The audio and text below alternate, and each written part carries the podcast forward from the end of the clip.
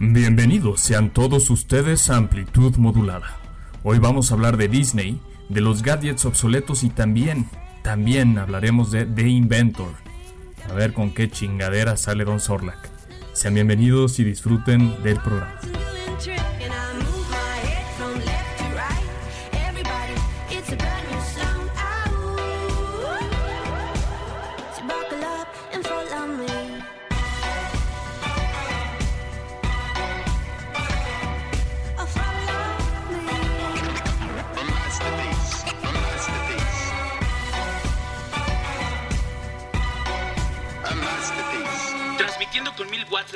Desde Toluca, México. Hoy en amplitud modulada.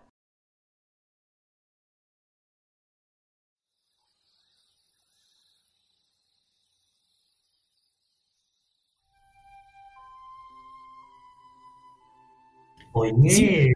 Dile bailando, Sorla, Es lo que no se ve, lo que, lo que, hay, se ve detrás de cámaras y no se ve aquí en este momento. Lo que se pierde público detrás de cámaras. Unas discusiones, clasificación de. Oye, qué buen, qué buen soundtrack que escogiste, Chip. Me pongo de pita, aplaudo por ese gran soundtrack de intro y, de, y del, del eh, del, ¿cómo se llama? El contador. Genial y perfecto. Muchas gracias, mi estimado Sorli. Pat quería elegir una canción de Chicoche, no quise.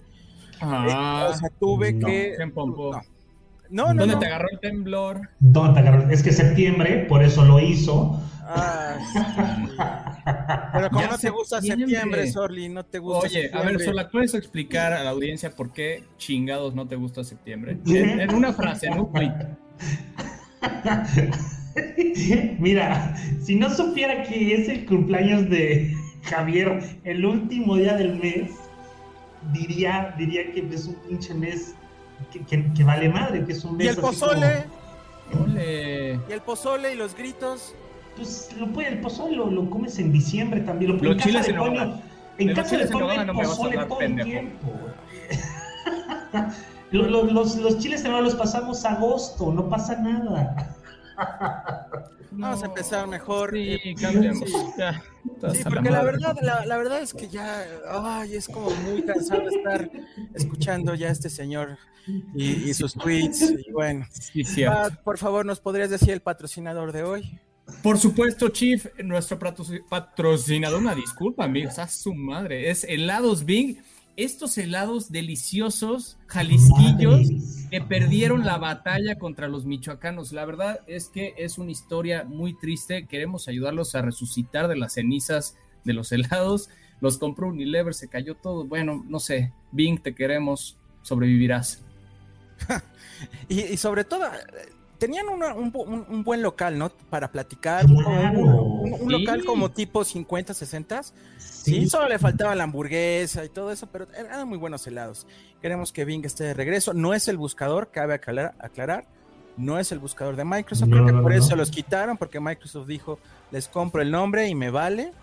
Y, se echaron. Bueno, vamos a empezar, amigos. ¿Cómo están? ¿Qué ha pasado esta semana eh, con ustedes? Eh, ha habido noticias nuevas, noticias que, impacten. Yo todavía sigo impactado con el compañero. Se enojó la chava realmente, lloró, ¿eh? Sí, sí, sí, sí. Pero creo, que, creo que, mira, em, eh, necesitamos hacer cambios, cambios de este tipo para darnos cuenta que, em, que pues vale madre todo, ¿no? Que al final eh, pides inclusión y hay varios videos ya refutando esta madre de la famosa E.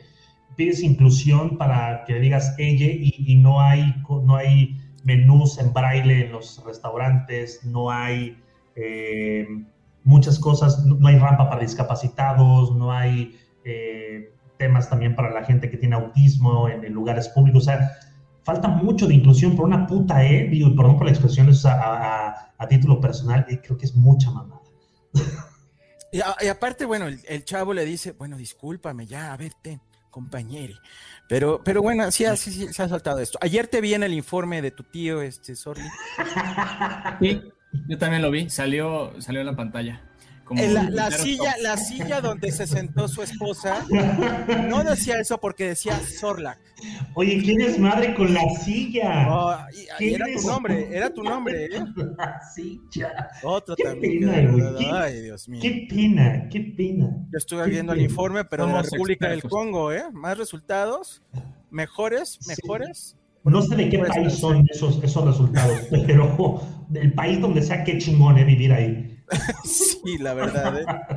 Ah, algo bueno hoy, el cumpleaños de Keanu Reeves. Ah, ese es un tipazo. Keanu, te amo, por favor. Y además viene nueva película de The Matrix, entonces estamos contentos. Keanu, nunca te mueras, por favor. Este año, ¿no? Y también viene nueva película de John Wick. Y John Wick viene. Al, mismo día. Según, según. Ah, no, no es cierto, ya la aplazaron al 2022. Es el peor actor con los mejores resultados. Y simplemente por su actitud, te cae bien. Es un dios, ¿no? está en los top ratings de, personas que no tienen haters en el mundo. Entonces, ya con eso. No importa cómo actúe, Chief, por favor. no, por favor, es que no, es que John Wick es John Wick. Neo es, es, es la onda. Y bueno, bienvenidos a este programa especial de amplitud modulada, donde vamos a sacar todas nuestras frustraciones y todo lo que podamos encontrar en la semana, empezando por Sorly, que hoy nos va a contar una historia que no sé dónde la encontró, Pate. No se ha de haber estado navegando en el Deep Web. Creo que quedó un poco inspirado de la plática de la semana pasada. y, pues, a ver, Soli, ¿de qué chingados es esto de Inventor que suena como una novela? Una novela del Netflix. Es, más que una novela de Netflix, que de hecho se hizo un documental bastante eh, importante por parte de la gente de HBO hace ya algunos años y desafortunadamente ya no está disponible para, para, América Latina, solamente para Estados Unidos, lo puedes comprar en pago por evento en algunas otras eh, páginas, pero ¿qué sucedió? Imagínate que, eh, que Mark Zuckerberg, que Steve Jobs y que algunos otros visionarios, pues que, que, dejaron la escuela, que al final la retomaron y acabaron, les dieron los honores y lo que quieras, pero estos personajes dejaron la escuela porque les quitaba tiempo para ser creativos en lo que se estaban, en lo que estaban armando, en lo que estaban creando. Y son unos monstruos y al día de hoy son las empresas más grandes del mundo, las más impactantes. Eh, es como si el señor Patrick Zucker o el, o el Chip dejaran la escuela, en una gran escuela en Estados Unidos, abandonaran los estudios por ahí de sus 19, 20 años y abrieran, y, y abrieran una startup, una compañía, y que en pocos años y mejor dicho, en pocos meses, la vieran como la compañía más grande del mundo y ustedes unos chingones, pero oh, todo esto era un fiasco. Imagínense ese pedo. Pues bueno, sucedió y sucedió en Estados Unidos y sucedió en la cuna de la tecnología en Silicon Valley, así es, con esta mujer que está aquí. Ella se llama Elizabeth Holmes y fundó una empresa por allá del 2003. Ella tenía 19 años. Fundó una empresa que, eh, que se llama Theranos, esta empresa se dedicaba a hacer diagnósticos médicos a través de análisis de sangre. Y tú dirás, bueno, pues qué chingados, ¿no? Es un análisis de sangre cualquiera, no pasa nada. ¿Qué sucede?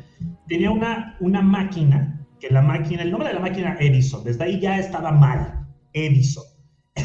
Esta máquina lo que hacía era realizar un chingo de pruebas clínicas con una sola gota de sangre, que Ya no te ibas a ir al doctor a sacar tus análisis clínicos allá al chopo, esperar 48, 72 horas y regresar otra vez para que alguien te dijera que está bien o está mal. No.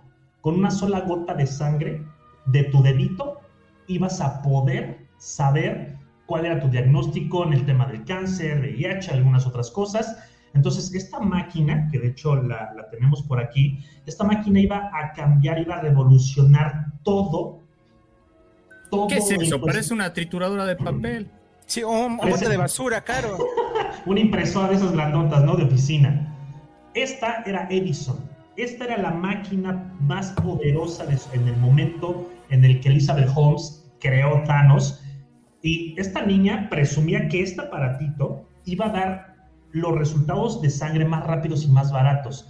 Buscó apoyo económico en distintos lugares, obviamente se fue, se fue con gente importante, con gente pesada, se fue con exsecretarios de Estado de, en, la Unión Americana, eh, con un par de ellos, nombres como Kaisinger y el señor George Shultz, y un cabrón que es un, es un rey Midas de los medios de comunicación, Robert Murdoch, esta señorita empezó a salir en las portadas de las revistas a su corta edad y la comparaban. Suquet, ¿a qué te recuerda esta imagen? Es un Steve Jobs con peluca. esta mujer se tomó esta fotografía adrede porque su ídolo era el señor Steve Jobs. Ella quería ser como Steve Jobs.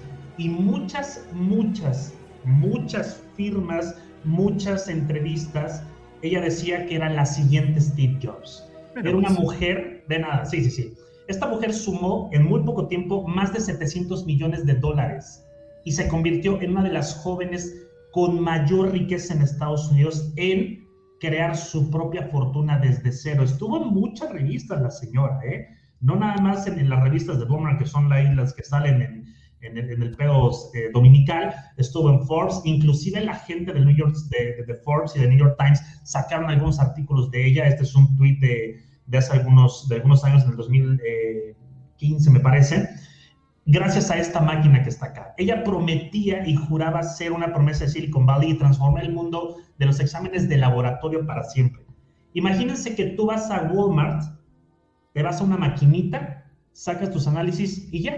Te olvidas de colas, te olvidas de esperar, te olvidas de todo. Esta máquina se vendió a muchísimas farmacéuticas, a muchísimas farmacias, perdón, a farmacias privadas, a centros de tecnología, a, malls, eh, a tiendas departamentales, para que pudiera la gente ir sin, hacer cola, tomarse una, eh, una prueba rápida para saber qué estaba pasando en su cuerpo, qué estaba pasando en su vida, pero ¿qué creen? ¿Qué pasó? Este pedo, este pedo empezó a fallar. Este desmadre empezaba a fallar, a la gente no le hacía sentido los diagnósticos que les daba esta máquina contra los que ellos tenían.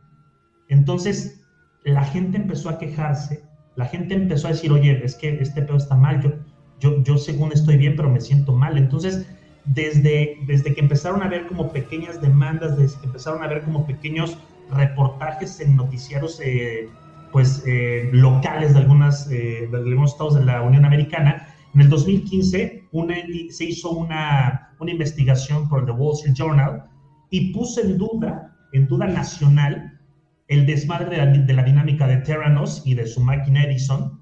Entonces ahí la empresa, llegó el FBI, llegó la DEA, llegó todo el mundo, dijeron, a ver, vamos a hacer pruebas legales. Desafortunadamente, en el documental que ya no está en Netflix, en HBO, los, los gringos, no sé por qué razón, que no sé por qué razón, Chip, les encanta grabar todo, desde que están en su, en el garage de la mamá hasta que son multimillonarios, todo lo graban. Entonces hay un seguimiento con cámaras con esta niña, con Elizabeth, donde tenía 1, 2, 3, 4, 5, 6, 7 guaruras, tenía una oficina blindada dentro de las instalaciones de Theranos. ¿Por qué chingados no lo sabemos? viajaba con, con muchísimo lujo, viajaba con muchísima seguridad también, estaba en los mejores lugares, estaba en las mejores fiestas y ella iba juntando más y más y más dinero, pero se dieron cuenta en estas investigaciones que empezaron la, gente de Wall Street Journal, eh, era, hicieron pruebas comerciales, hicieron pruebas legales por autoridades médicas internacionales, por inversionistas, por, por procuradores del Estado, antiguos socios de la marca y obviamente a los pacientes, y se dieron cuenta que había muchas irregularidades. Inclusive hay en el, en el, en el documental gente que trabajaba en, en diciendo cómo los, los explotaban y cómo los obligaban a entregar máquinas que no funcionaban, que no servían, a mentir en los diagnósticos de las máquinas para poderlas vender y para poder sacar números positivos en las ventas y distribución y sobre todo en los diagnósticos que se hacían a los pacientes en la Unión Americana. Esta mujer tocó casi, o más bien tocó, inclusive la Casa Blanca para hablar de su, de su, de su marca. Los obviamente los inversionistas demandaron a Theranos por fraude, se revocó la licencia de análisis de sangre, esto esto no sucedió en el 2010, 11, no, sucedió hace menos de cuatro años. Entonces la empresa se disolvió en el 2018, llegaron a un acuerdo judicial entre los inversionistas, entre, eh, e inclusive el FBI se tuvo que meter ahí para, para ver qué estaba sucediendo con, con esta mujer. El tema aquí fue que Elizabeth Holmes y el ex jefe de operaciones, eh, eh, Ramesh, conocido como Sonny, eh, eran los que estaban como confabulados y los que estaban ahí como haciendo todo este desmadre y los que estaban clavando la, la lana. Entonces, esto fue cargo, estos, estos, estos cuates están este, enfrentando cargos de conspiración, cargos de fraude desde el 2010 hasta el 2015, que fue cuando empezaron a hacer todos estos estudios, estas investigaciones. Actualmente la morra esta, pues ya está, ya está casi, casi pues, con un pie en la, en la cárcel, después de verla tan guapa, tan chula, analizando el, el, tema este de que era la única marca en el mundo que podía hacer esto. Ahorita, este es el señor, el famoso Sonny Bawani, su expareja, y los dos están pues, metidos en un tema de fraude legal. Se dice que sería la primera vez que un CEO y su acompañante estarían tocando la cárcel desde 10 hasta 20 años o pagar una multa de 250 mil dólares. El juicio de esta mujer, bueno, ¿por qué estamos hablando de ella? Porque esta semana comenzó el juicio de nuevo de Elizabeth Holmes. Hubo muchos retrasos por temas de la pandemia, por temas eh, del Estado, por temas legales se embarazó y tuvo un hijo, entonces no sabemos si el embarazo fue también eh, para que se alargara más este tema de su, de su audiencia, pero ya por fin está, está tocando pues eh, base con, con, el, con el juicio, ya se está, se está esperando que se den los resultados en este mes de septiembre y octubre, y obviamente pues hay pacientes que fueron mal diagnosticados con VIH, pacientes que fueron mal diagnosticados con cáncer, imagínate que tú confías en, esta persona que sale en todos los noticiarios o que, que sale en todos los medios, Chip, y te, y te dice, yo soy el futuro, confía en mí. Y en vez de pagar 1.200 dólares vas a pagar 300. Es como la misma promesa que hacía 23andMe, ¿no? A lo mejor inspirado en, en ellos, ¿no? Que, que, con una gota de saliva, bueno, con un tubito de saliva, descifraban tu ADN y demás. Exacto. Eh, pero pues, güey, ¿sabes qué es sorprendente? Como son en Estados Unidos, como pasan por la FDA y por todos los procesos de, de salud, que se hayan comprado el cuento de esta persona solamente por haber sido de Silicon Valley, ¿no? Que ese es el sesgo que tienen es Silicon Valley igual a éxito y, resolvemos todos los problemas. No, no es así. Eh, no sé si sepan también, por ejemplo, Apple Watch, por eso ha mantenido cautela en sus nuevas características, porque la idea inicial es que, bueno, te, diera un estado de tu salud al instante, pero por todos estos temas del FDA, etcétera, eh, pues eh, se ha ido limitando y hasta que no esté totalmente comprobado, se saca esa característica porque es muy riesgoso jugar con la salud, sobre todo los estadounidenses que demandan hasta porque se cortaron una uña, ¿eh? Exacto, y se la cortaron mal. Entonces, esta es la historia de Elizabeth Holmes con su empresa eh, llamada Theranos. Y está, bonita la chava, ¿eh? Todo empezó mal con el nombre, parecía como de villano de Marvel. Y pues bueno, de ahí. Aquí la moraleja es: vayan mejor a Laboratorios El Chopo. Es, es como que más seguro, aunque sea un poco más tardado, pero bueno, sigamos confiando que la ciencia tiene su lugar y su espacio en este mundo. Así es, y, bien, bien, lo, bien lo dice Paco, aplicó esta, esa frase trillada de las startups, fake it on, fake until you make it. Entonces, así fue. La morra, es que el, documental Suket Chief, en verdad búsquenlo si lo pueden buscar en algún lado. Bueno, eh, creo que el Chief lo puede buscar allá en, en sus aplicaciones estas eh, curiosas que tiene. Ilegales. ilegalidad. No, no, no, yo no soy ilegal, señor. Está, está, HBO Max, Estados Unidos, ahí está. Es cierto, sí, sí, sí. Los invito a mi casa cuando quieran. Aquí están las puertas abiertas y lo vemos en. Eso también es ilegal, pero luego lo platicamos. y bueno, esa, esa, es, esa es la historia tenebrosa que traigo para ustedes esta noche. ah, canijo. A ver, nada más dime algo, tengo dos dudas. ¿Ha sido el mayor fracaso de Silicon Valley? mira, Silicon Valley tiene muchos fracasos. Creo que cada, cada, cada año tiene, tiene miles de fracasos. Déjame replantear mi pregunta. ¿Es el fraude más grande de Silicon Valley? Porque fracasos pueden haber empresas que surgieron en los 90 y que se cayeron en los 2000, ¿no? Pero el fraude más grande de Silicon Valley?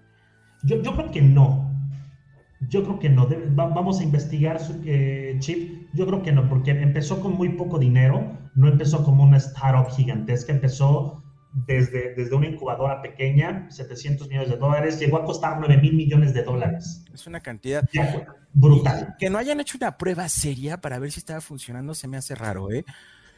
Es que sí hicieron las pruebas, pero. Había un mono que ayer.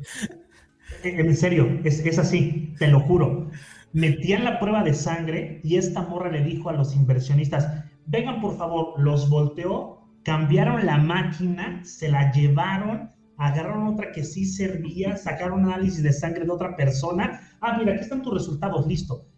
Así, Chief, así de fraudulento fue el pedo. No, bueno, ¿Qué es esto? Sí, mejor, mejor.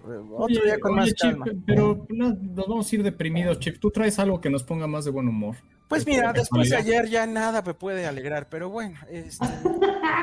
O bueno, es que estamos en el país de Disney, ¿no? Donde todo es sonrisas y todo es placer, ah, pero... Todo es posible. Pues vamos a platicar acerca de... Trenecitos, trenecitos de la felicidad. pero, spoiler alert, los voy a entristecer con esto.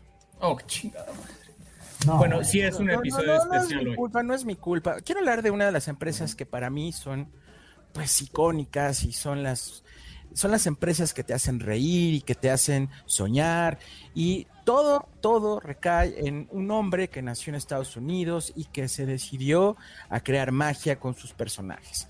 Y estoy hablando del famosísimo Walt Disney lo conocen amigos míos, Pat, sí, señor Sorli. Está criogenizado, ¿no? Es como Pedro, Pedro Infante con ojos claros. Qué dato curioso, él, también llevaba una doble vida, ¿eh? eh no sé si sepan. Cabrón. Él, él fumaba y era muy mal hablado. Entonces, eh, pues de su oficina apestaba a cigarro. Y entonces lo que hacía era cuando entraba un niño, traigan, traigan por favor los aerosoles para, para desinfectar la oficina se iban los niños y otra vez murió al final de, cáncer pulmonar, pero eh, quiero hablar sobre las etapas que Disney ha tenido y hay una en particular que afortunadamente la generación de cristal, la generación eh, actual ha descubierto. Vamos a empezar primero por cómo empezó Walt Disney y todos recuerdan su primera película que es Snow White o Blancanieves y los siete enanos. Walt Disney empezó creando historias europeas de hadas, eh, de, cuentos de princesas y esta fue su primera película.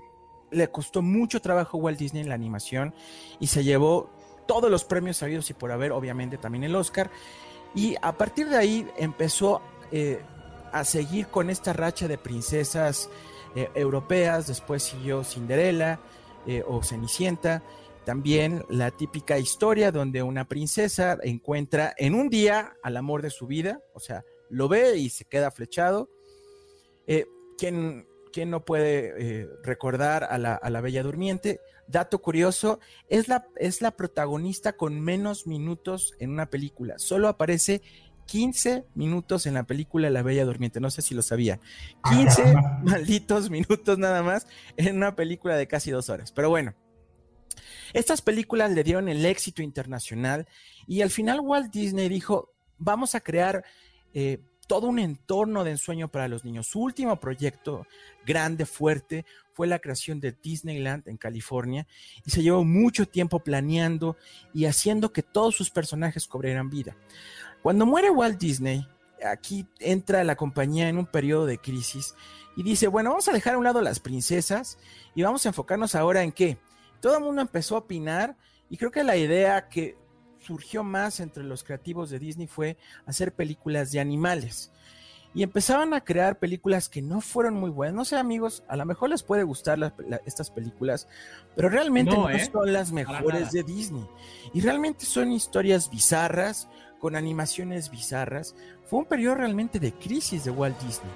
Eh, para, para, para, toda la industria que había traído el éxito como Mary Poppins, como El libro de la selva, fueron películas que no fueron muy buenas. A ver amigos, ¿han visto esta película? Claro, no es de mis favoritas, cabrón. No, no, sorry, pero realmente es, es, de las mejores, Bernardo y Bianca en Cargurolandia. De hecho, hasta el nombre está complicadísimo. Creo que lo más famoso de esta película es que sale una pareja bañándose. Si, si, si logras detener en un cierto momento, hay desnudos ahí. ok. Eh, Oye, es lo que había en esa época, cabrón. O sea, tampoco me digas que era lo mejor porque si la juzgamos está de la chingada, pero en ese momento era lo que había. Y en general el cine pasó por un periodo de crisis, ¿no? Aquí en México también tuvimos un cine muy malo, pero realmente las animaciones incluso se veían, pues, no sé, desangeladas, ¿no? Esta película, aunque tuvo éxito, lo tuvo más en su versión live action en los 90, ¿no? De, de sí. ¿no? Y ahora con el éxito que ha tenido Cruella, ¿no? Y luego, a ver, Pat, por favor explícame esto. Es un Robin Hood transformado en zorrito. Ajá. Ya. Y, la Virgen María, ¿no? La Virgen María atrás cuidándolo. Ahora, de todas las películas, desde los Aristogatos, ¿recuerdan la trama? ¿Les dejó algo impactante? Nunca vi esa película. Bueno, y ¿eh? aparte. Antes del Rey León, todo para mí fue intrascendente. Fue, fue muy intrascendente. y es ahí donde entra la, lo que le llaman el periodo de oro de Disney, a partir de los 90, cuando dijeron: A ver, creo que no nos está funcionando bien esto. Vamos a regresar a las princesas, pero vamos a hacer algo diferente. Vamos a mezclar música para, por favor, hacer que estas películas cobren vida. Y fue cuando relanza Disney sus películas y lanza esta película. ¿Quién no ha visto La Bella y la Bestia? Muy bonito, muy bonito. Yo la vi con La primera película animada nominada a Mejor Película del Oscar. No se lo ganó, pero aquí Disney encuentra a un señor que le da éxito a todas las películas que siguieron después de esta. No sé si ubiquen al compositor y músico Alan Menken. No. Este señor fue quien musicalizó La Bella y la Bestia, Aladino, eh, La Sirenita. Este señor es, un genio de la, música y fue realmente quien, quien pues dio un nuevo giro a todo lo que estaba haciendo Disney. Sí, son princesas, pero con música espectacular. Tiene un récord de que a partir de que él lanza la, la Bella y la Bestia, todos los años se llevó el Oscar a la mejor canción original. ¿Ok? fue algo, ¿no? Y, pues obviamente musicalizó Aladdin, este, y, aquí cabe mencionar, ¿quién es la estrella de Aladdin? El genio, claramente. ¿Y quién es el genio en Estados Unidos? Will Smith. Ah, no. No, no, no, Te voy a quitar de la transmisión. Robbie. Robbie. Es, Robbie Will. No, no Robin. Robin Williams. el fallecido. El fallecido Robin Williams. Sí, que por cierto demandó a Disney y después en, las siguientes películas por eso ya no aparece su voz, ¿no?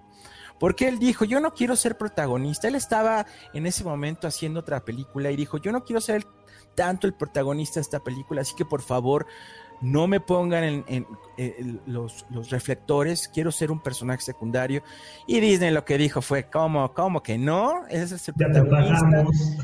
Y hasta lo demandó. Pero que el señor no leyó el guion, era, era obvio. Era obvio. Después viene una película que es la favorita de muchos y quien destrozó a muchos niños en su infancia, El Rey León. Y aquí surge otro compositor muy famoso, uno de sus primeros trabajos, el señor Hans Zimmer, eh, que ha hecho soundtracks como Gladiador, que ha hecho soundtracks como Interestelar, Superman, Batman, eh, Batman, Kung Fu Panda, etcétera, ¿no? El gran compositor y con una historia que por primera vez no mezclaba princesas y no mezclaba eh, una historia eh, pues más épica, sino reflejaba lo que da la, vida, ¿no? El ciclo, el ciclo sin fin, como, como, como le llama Disney en la película, ¿no? Ahora, hasta aquí todo iba bien, pero Disney dijo, vamos a hacer cosas diferentes. Para muchos empieza Disney con el periodo negro, otra vez como el periodo de caída. Y empieza con esta película. A ver, quiero amigos que me digan si han visto esta película. Claro que sí. Es, es el jorobado de Notre Dame. A ver, para mí es una de las películas que más se ha criticado, pero no se ha valorado realmente el mensaje de esta película. Vamos a analizarlo un poco. Eh, primero, todo el arte gótico que tiene la película. Es un arte oscuro. Es la primera película que mete de, lleno la religión en, su trama. Y realmente ustedes me pueden decir quién es el protagonista. Eh, puede, eh, ser el bufón, puede, ser el... No hay un protagonista definido en la película, ¿no? de hecho, también pues por primera vez eh, se mete a una protagonista de color. Este, si bien Pocahontas, que vamos a hablar de ella, estaba, pero realmente la historia es, es cruel. Al final, el jorobado, eh, ya tengo que decir un spoiler, porque pues al final ya tiene muchos años, se queda solo, se queda solo, queda ridiculizado, lo bulean en toda la película, ¿no? Eh, hay ciertas escenas donde pues al final, ¿qué, está, ¿qué está pasando aquí, estimado Pat? Creas que no sé, Chip. ¿No, ¿No has visto el jorobado, Pat? Lo está engatusando. Sí, pero lo vi hace 20 años, amigo. Tienes que volver a redescubrirla, porque la música para muchos es la mejor que ha hecho Disney. Dato curioso, es la única obra que no ha estado en Broadway porque los franceses dijeron, oye, dame chance de hacerla. Porque para nosotros es la mejor obra musical que tienen. Y Disney no, no ha permitido que entre a Broadway ni a, ni a Londres. Se ha quedado solo en París. Para, para, para poner nada más en contexto y terminar con esta película, hay una, hay una escena de Esmeralda, que es la gitana cantando en Notre Dame, que los millennials han descubierto, gracias a Disney Plus, las versiones americana, la versión española y la versión latina. Comparan las tres voces y, dato curioso, ¿quién canta la versión latina? El tema principal, el jorobado, no sé si sepan, la canta Isabel de Pandora. Y tiene una de las mejores voces. Disney le aplaudió su interpretación porque es hermosísima la letra. Para terminar, hay otra película sobrevalorada también, Pocahontas. La primera historia, la primera princesa que se queda sin su príncipe. John Smith se va herido a Inglaterra para la segunda parte y como dice la leyenda de Pocahontas, se casa con otro tipo, con el mejor amigo de John Smith y no solo eso, se va a Inglaterra y le dice, mira John, ya vine y te presento a mi señor esposo, ¿no? La primera protagonista de color, eh, eh, americana, nativa. Nativa. Con música también preciosa de Alan Macon, inspirada en la naturaleza. ¿No? Y por último, otra película que también está sobrevalorada. Uy, mi favorita, no mames. ¿Por qué tu favorita? ¿De qué hablas? Gracias por ponerla. Milo es amor.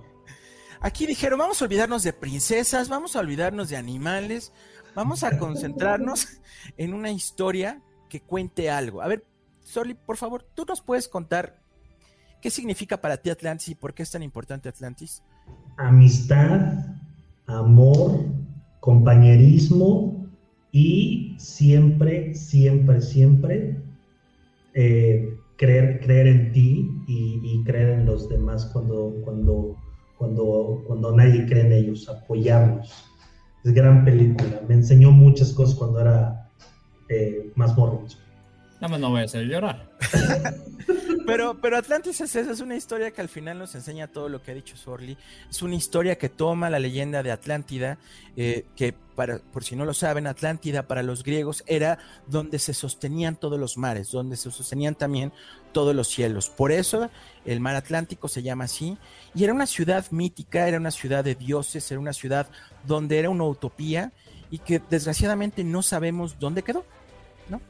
Eh, eh, y existen leyendas, existen relatos, eh, pero realmente no sabemos si existió o no. Pero ahí está la leyenda y Disney trató de hacerlo, ¿no?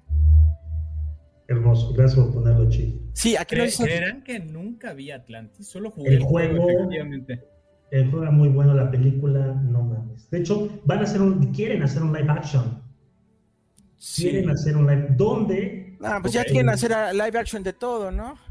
Sí, nos está diciendo Carlos eh, nuestro buen amigo, sí, eh, tiene razón, estuvo en Alemania. Lo único que no estuvo en Broadway, o sea, todas las, eh, las, producciones musicales de Disney se están en los teatros que tiene Disney en Broadway, pero El Jorobado no, estuvo una gira, tiene razón, en California, pero fue realmente una gira de vámonos, agarren sus maletas y vamos a, hacer presentaciones en California.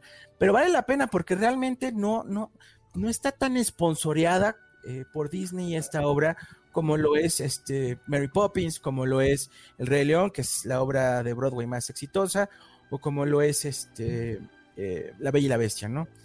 Y por último, ya para terminar mi tema, alguien me puede decir esta película donde no había tampoco princesas y realmente díganme, ¿fue la primera película inclusiva de Disney? Nunca vi esa madre. Yo sí, es bastante bueno. Pues, pues al final te demuestra que no porque sea diferente una persona o un ser, no puede llegar a ser tu amigo o no puede llegar a compartir tus sentimientos, ¿no? Esa es la moraleja, pero realmente los dibujos están medio mal hechos. Vean a la monita, o sea, eh, tiene un estilo diferente, por, por así decirlo, ¿no? Lilo Stitch tuvo mucho éxito y hoy tiene más éxito, sobre todo en las generaciones eh, que ahorita están consumiendo y tienen poder adquisitivo porque justo en su niñez fueron las películas que vieron. Soy un adulto independiente. Un adulto independiente. Y esto... Independiente. Gracias, comercial. Y con esto acabo mi tema. Eh, nada más para terminar, eh, en el caso del jorobado Notre Dame, piensen bien las cosas. las gárgolas para muchos psicólogas pues representan que Frodo pues estaba cucú de su soledad y de muchos traumas que tenía y hablaba con ellas. No era que las gárgolas tuvieran vida o que fueran eh, seres con poderes, pero pues al final eh, es una película que vale la pena ver, Pat. Está en Disney Plus. Te recomiendo. No tienes que ir a lugares oscuros o esos sitios que tú mencionas. Con darle clic lo puedes ver y creo que disfrutarías una muy buena película con la mejor, insisto, música para mí que ha hecho Disney. Y también voy a ver Atlantis, amigos, les prometo para el siguiente episodio traerles mi review. Y de paso, Chip, me, encantaría decirles que tengo un tema divertido que los va a poner de buenas, pero no, hoy estamos jodidos los tres, vamos a hablar de cosas que los depriman y, ¿por qué no?, hablar de los gadgets y de tecnología increíble que ya está obsoleta. Me di a la tarea de investigar, pues hay unas que, que podrán ser un poco obvias, hay otras que están teniendo su segundo aire justamente por este amor eh, la nostalgia, que nuestro primer episodio de Amplitud Modulada fue hablar del negocio de la nostalgia, ¿no? Entonces está muy conectado con esto. Pero quería platicarles de aquellas piezas tecnológicas que hoy pues ya no se encuentran, ya fueron reemplazadas o simplemente se murieron, ¿no? Todos conocemos este concepto de la obsolencia programada, que es tu device tiene un periodo de vida antes de ser reemplazado.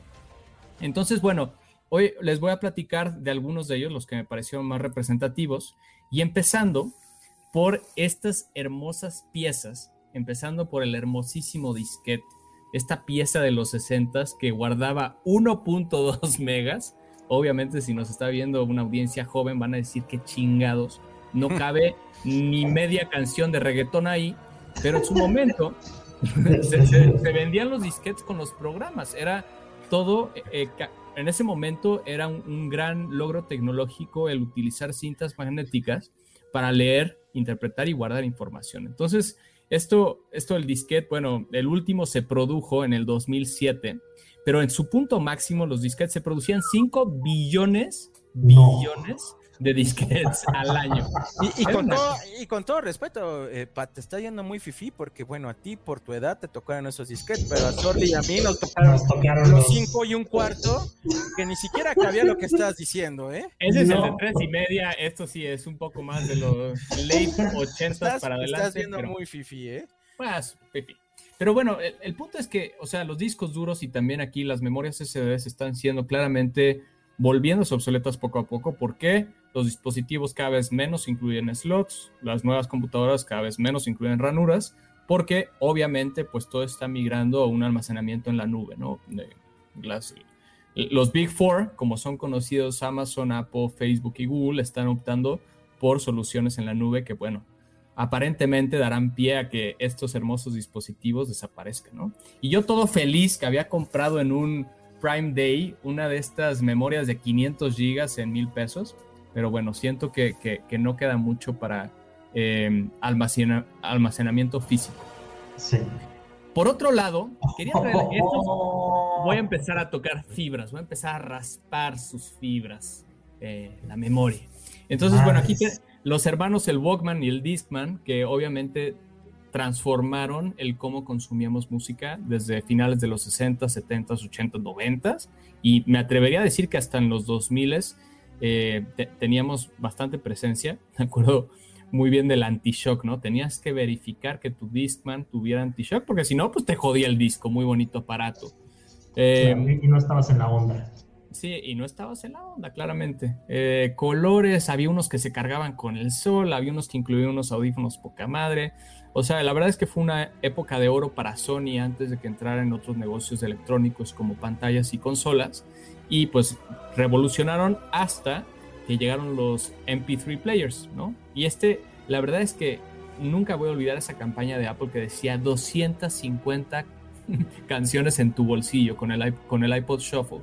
Me voló la cabeza, es cómo, cómo chingados metieron en esta cosa, en este control, 250 canciones, ¿no? Que obviamente de ahí se disparó el iPod mini, el iPod que conocemos, y bueno, de ahí a los de 64, si, si mal no recuerdo, llegó hasta 256 gigas el, el, iPod. y hoy... Una quesadilla gigantesca gorda. Una quesadilla con tres pisos, güey. E, el último iPhone hasta tenía video y era muy precioso antes del touch, ¿verdad? Pero, pues bueno, obviamente todo esto es ya eh, parte de un museo, ¿verdad? Eh, los MP3 players y, Chief les platicó del Zoom, que me parece también una de las mejores piezas que se pero, Pero antes de eso, Pat, yo tengo que dar un dato a la audiencia. Eh, Entrégalo. Pat era de las personas, y a mí me tocó verlo, que disfrutaba mucho sus iPods, ¿eh? Y no solo eso, los, les ponía fundas y les ponía cosas muy, muy chidas. O sea, si he visto una persona, me acuerdo cuando tuvo su iPod Shuffle Video, o no, si era el, no, era el iPod Nano Video no video. Yes, estaba, estaba volado, estaba emocionado. Le, puso videos que, bueno, eh, era el hombre, más contento que uno pudiera imaginarse. Y me tocó verlo y me tocó ver sus fundas también, muy coquetas de colores. Eh, perdón, Pat, por interrumpirte, pero tenía que dar ese dato. Amigos, eso es un ping pong, dale. Pero bueno, pues obviamente hoy nos enfrentamos a... La verdad yo extraño el tener un dispositivo que sea de uso exclusivo para la música. La verdad tengo, tengo un iPod que todavía funciona y, disfruto mucho esos momentos de solo conectar con la música, porque siento que el problema hoy es como tienes todo en un solo device, no, no llegas a disfrutar plenamente o a profundidad las cosas que ves ahí. Pero bueno, la verdad es que sí, nostalgia, ojito Remy, extraño mi iPod, nano video, gracias Chip por recordármelo, lloraré en silencio la noche. Luego pasamos a, la parte de, de, video y la parte de cine y de proyección. Creo que algo que revolucionó y democratizó el consumo de entretenimiento en casa, inclusive el de creación de contenidos, fue el VHS. Eh, antes del VHS existía Betamax, que era una tecnología de Sony. Esto vino JBC a, revolucionar y a democratizar, insisto, la parte del consumo de video. VHS me parece de las tecnologías que marcó un parteaguas para, para toda esta parte. ¿no?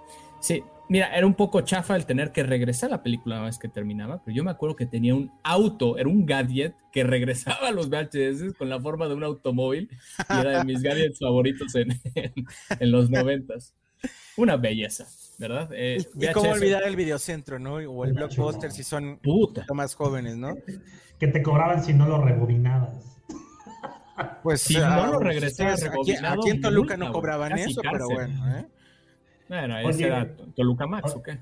Oye, Suket, rapidísimo, y ahorita que estás hablando justo de, de, los, de los gadgets antiguos, eh, no se puede subir. Cristiano Ronaldo tiene un iPod Shuffle y lo utiliza cada que sale entrenamiento. Sí, sí, sí, ahorita te voy a subir la foto. Y se ha visto en muchos lugares, en muchos, en, muchos este, pues, llegadas del famoso autobús de la, de la Juve en, este, en ese momento, donde pues ahí estaba el, el, el iPod con, con, el señor Ronaldo. De hecho, te lo, te lo estoy subiendo en este, en este momento para que lo veas. Entonces, es tecnología que el señor, pues, eh, utiliza todavía, tiene al parecer unos 15 de estos eh, hermosos shovels y los tiene en diferentes colores, entonces... Mira, debe ser de oro y debe tener capacidad de 4 terabytes, seguro. No, no, no, no. ni, y, ni siquiera lo, lo está anunciando, ¿eh? o sea, no es ni siquiera propaganda, nada. Mira, ahí te va. Pero, aquí la pregunta sería, ¿ustedes si volviera a, a revivir Apple el iPod, comprarían uno? Ahí está. Sí. Ahí está su iPod. Bueno, es el de segunda generación, pero, está descontinuado, ya no existe. No, ya no. Sí, obviamente, insisto, el negocio era nostalgia y ahí. Quedé viendo más sus anteojos, pero bueno. Old school. No, y bueno, siguiendo en la parte de la proyección, pues esto no hace mucho tiempo, de hecho, Cinépolis, Cinemex y, y las cadenas de exhibición de cine tienen unos 6, 7 años que cambiaron estos proyectores de, de 8 milímetros por los proyectores digitales.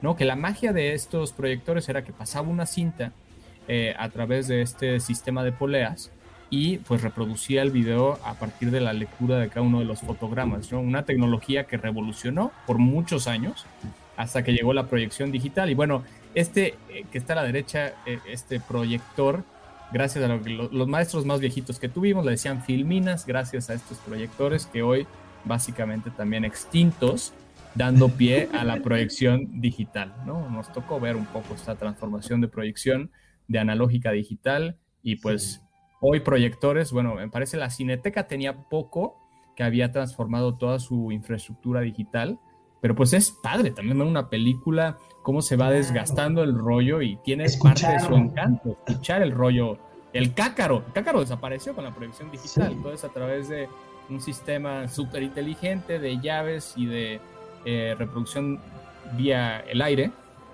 vía digital, entonces pues bueno, esto está completamente extinto. ¿Me quieres decir que ya no hay ninguna persona en, en el cine atrás controlando las sí películas? ¿Sí? Sigue habiendo, sigue habiendo, pero antes era uno por sala y ahora pues obviamente se consiguieron muchas eficiencias en términos de personal al tener proyección digital, pero pues se necesita mucho menos porque como les decía pues es un sistema de llaves virtuales y es un sistema de te llega la película, la descargas al servidor la reproduces a los horarios que tú delimitaste como exhibidor. Es mucho más sencillo que antes tenías que mover, eh, eh, conectar el rollo entre las poleas y bueno, tenía, tenía su ciencia mecánica.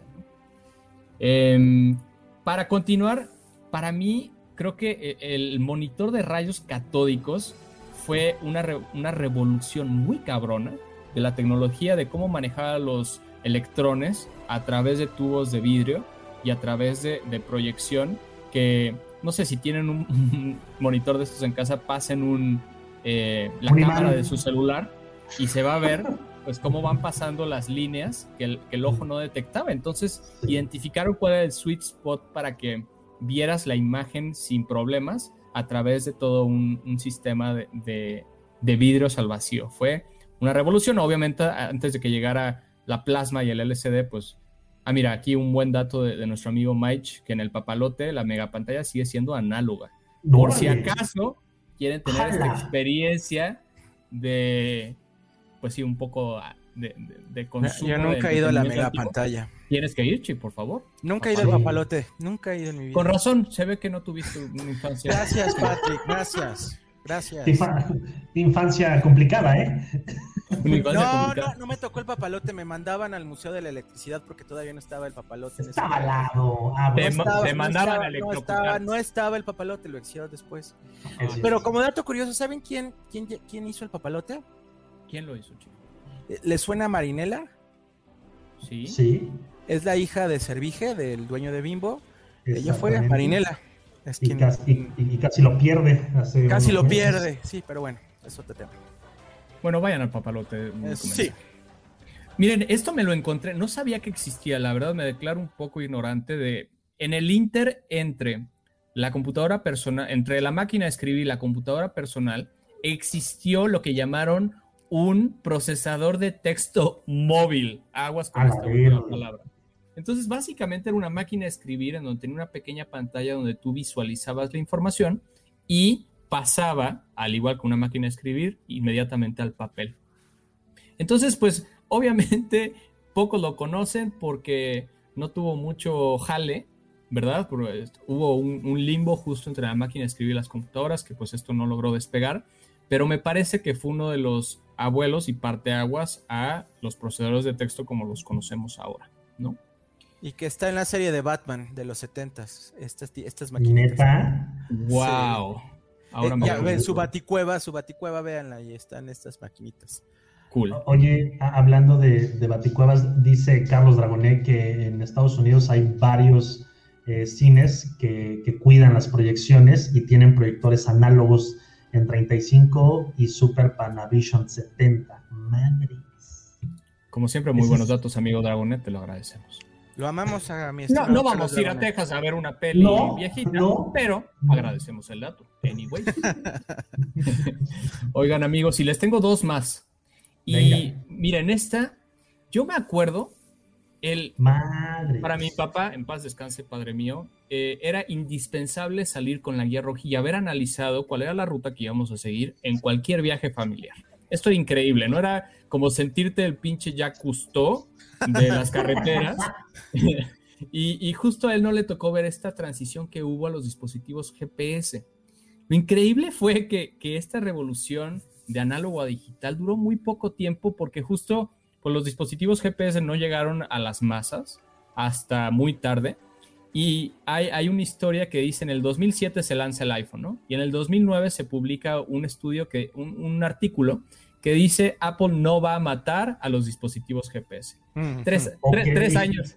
Tres, horitos después, Tres horitos después. Wire publica en el 2012, están muertos. Gracias, Apple.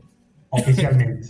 Entonces, bueno, fue, como una transición bien interesante porque pues no, la verdad es que los dispositivos GPS nunca pegaron, nunca llegaron al mainstream y pues hoy son completamente innecesarios. ¿Por qué? Pues ya sabemos los autos hasta más austeros ya, ya tienen precargado o uh, CarPlay o Android Auto, lo que sea, ¿no? Entonces, pues ahí se quedaron en el Inter. Ah, hay, un edificio, perdón, hay un edificio en donde están las oficinas de Guía Roji y al ladito están las de sección amarilla que también dijeron que no iba a desaparecer eso. Tres horitas después llegó Google y adiós. Ya, es que yo recuerdo, Chief, estando muy joven, cuando llegaba el, el, diablito con las secciones amarillas, que yo decía, ¿por qué lo están regalando? Están el anterior, no recibieron bien el anterior. Sí, güey, pero yo decía, ¿por qué te están dando un libro de este pelo sin costo? En ese entonces no entendía el modelo de negocio, todo el tema de publicidad, todo el tema de descubrir negocios, etcétera. Pero bueno, obviamente, sección amarilla que intentó dar el brinco a digital, como Yellow Pages muy al principio del Internet, tampoco, evidentemente, llegó al día de hoy, pues los buscadores aplastaron todos estos servicios. Y para finalizar y hablar de, comunicación, el Viper. El Viper es bien interesante porque se crea en los 50 en periodos de guerra, como muchas de las tecnologías. Y el Viper, no, este es un dato curiosísimo, se sigue usando en muchos hospitales como un sistema que se utiliza para emergencias. Entonces, pues es mucho más práctico que el teléfono y mucho más práctico que el smartphone, que normalmente los médicos no tienen a la mano, y se sigue utilizando. Para mí fue este momento de magia, un momento completamente mágico, cuando tú marcabas a una operadora para que mandara un mensaje al cinturón de la persona que tuviera su número en un beeper, ¿no? Mostraba caracteres alfanuméricos y punto a través de, antenas, era, era básicamente su función, pero hoy eh, eh, justo en esta investigación me, sorprendí mucho de saber que los beepers siguen siendo utilizados en algunas industrias. ¿Y, qué mensaje tan feo ese de tu beeper? Eh, ah, mira, no lo había visto. jamás pasa eso, ¿verdad, Pat? No, nunca pasa eso. Y, bueno, obviamente e, el, teléfono, el famosísimo landline, que pues hoy no sé cuántos de ustedes sigan teniendo en su, en su caso un teléfono de este tipo.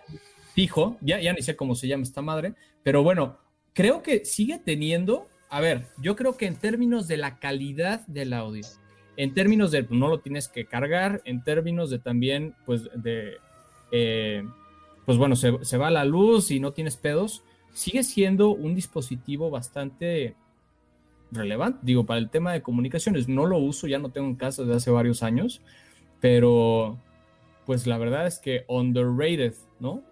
por, temas de calidad. Yo sufro mucho, al menos por acá con ATT, todos los días. Tengo que termino haciendo llamadas por WhatsApp y a veces extraño el tener el, teléfono fijo, caray. ¿Ustedes eh, sienten? No, pero estaba leyendo que realmente las llamadas que ya entran son servicios de cobranza, servicios de encuestas o patrocinios de alguna empresa, ¿no? Ya sea político o, porque realmente ya se dejó de utilizar, ¿no? Sí, duró 100 años esta tecnología. En el 2017 le dijeron a ATT, ya el gobierno de Estados Unidos le dijo, ya te, damos chance de que dejes de atender a los que tengan telefonía fija. Y bueno, poco a poco ha migrado a telefonía voz por IP. Inclusive, aunque sean este tipo de teléfonos, utilizan ya tecnología que no es análoga. Y pues bueno, obviamente está de salida la tecnología dando pie al smartphone, lo cual, dejando la última pregunta a este tema, es si ustedes creen que el smartphone vaya a caer en estas listas de, dispositivos obsoletos pronto. Eventualmente llegará a, reemplazarlo algo más, pero siento que va a ser el device que más dure eh, vigente. No sé qué opinen. Eh, puede ser los lentes en un futuro, ¿no? Y, los lentes de contacto. O sea, que la pantalla se traduzca ya a un, a un lente de contacto, a un dispositivo, ¿no? Pero creo que sí falta un poquito de tiempo, ¿no? Es que no hay, no hay hasta. Lo, único que podría suplir al teléfono podría ser unas, unas Google Glasses, tal vez, unos lentes eh, con tecnología sofisticada para poder hacerlo todo solamente con la vista y con algunos movimientos eh, de tacto, exactamente, pero si no sucede, en, unos 30 años tal vez seguiremos teniendo smartphones, no como los conocemos, tal vez más foldeables como el de Samsung, pero creo que, creo que va para... Más cristaloso, más foldeables, más chiquitos, pero siento que le, le, quedan por lo menos unos 15 años. Sí. Amigos, si no, no hay más que, que, que comentar acerca de esto, yo estoy muy emocionado porque cada semana solo espero lo que Sorly me va a recomendar porque va a cambiar mi vida, ¿eh? Te va a recomendar ver el informe del gobierno en repetición, alguna pendeja así. La Fórmula 1. ¿Y te parece, Pat, si empezamos precisamente con Sorlac? Por favor, adelante, Juan Carlos, sorpréndenos. El micrófono es tuyo. Muchas gracias. El primero, el primero que, quiero eh, recomendarles es una serie. Yo no sabía que había trilogías en Netflix, que puedas ver las tres películas una después de la otra. Hay una que salió de no sé qué thriller de terror, pero hay una muy buena que se llama El Guardián, es, es una trilogía de Bastán, así se llama, la trilogía del Bastán. Hay una que se llama El Guardián Invisible, o, Ofrenda a la Tormenta y Legado de los Huesos. Es española la producción, es, es eh, grabada en España, es producida en España. Es una muy buena historia es una historia un poco eh, fantabulosa, bonita, curiosa, una detective que tiene que pasar por muchas cosas, y cosas extraordinarias y poco entendibles para el pensamiento humano, pero está muy chida la, serie, es una trilogía de tres. ¿Cuál es el nombre otra vez, Charlie? Se llama eh, la, el, el, primero es Legado de Huesos. Los estoy escribiendo acá. Ajá, es la trilogía del Bastán, así. Búsquenlo en Netflix, trilogía del Bastán. Duran más o menos dos horas cada una de las películas y vale, vale la pena para que se la echen ahí en la nochecita. Y la otra es, eh, pues, mi recomendación musical, el nuevo disco del señor Kaina Wesata, eh, conocido como, como Donda este, tiene un trasfondo esta madre. Yo no sabía, Suke, yo no sabía que hay fiestas para escuchar el lanzamiento del disco. este güey es un fenómeno, es un genio del marketing. Lo retrasó como cinco veces, hizo un concierto, invitó a Marilyn Manson, hizo un desmadre como si, solo él lo sabe hacer. Ve lo que está haciendo Coldplay también con su nuevo disco, ¿no? ¿Qué, Chief? No he visto. Eh, una campaña impresionante.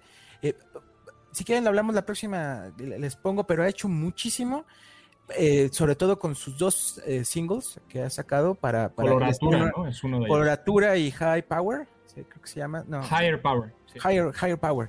Ha, hecho un, ha hecho una campaña de marketing extraordinaria con dos videos, pero respondiendo a tu pregunta, Soli, sí, es, es impresionante que hay lugares donde la gente se concentra para escuchar un single. es de culto. Kanye West es de culto. El, famoso listening party, o sea, es más, este cabrón hace unos años llevó a güeyes seleccionados, entre ellos Jonah Hill, a un lugar en las montañas, preparó todo un escenario para que ellos escucharan exclusivamente lo que estaba, lo que estaba por, por salir al mercado. No mames, qué pedo con este cabrón. Entonces, Donda es un nuevo disco de Kanye West para que lo, para que lo puedan escuchar. Que salía en septiembre.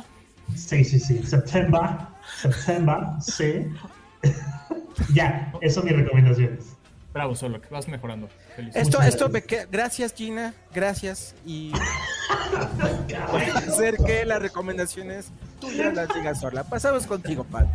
Claro, yo les voy a recomendar eh, para todos aquellos que contrataron HBO Max en el periodo de promoción de mitad de precio, una serie muy buena donde sale Kate Winslet, la de Titanic, que se llama Mayor of Eastwood, que si mal no recuerdo son entre 6 y 8 capítulos, vale la pena, empieza lento, no se desesperen. Eh, esa en cuanto a serie. Y les quiero recomendar también el nuevo disco de One Republic, que es una banda que me gusta mucho, que se llama Human, el nuevo disco muy bueno, tiene algunas semanas que salió y vale la pena. También hay una banda que me gusta mucho que se llama Fits and the Tantrums, hoy la puse en Instagram, que si tienen chance, denle una oportunidad, muy buena banda también, de, pues es un poco como alternativo. A ver qué les parece.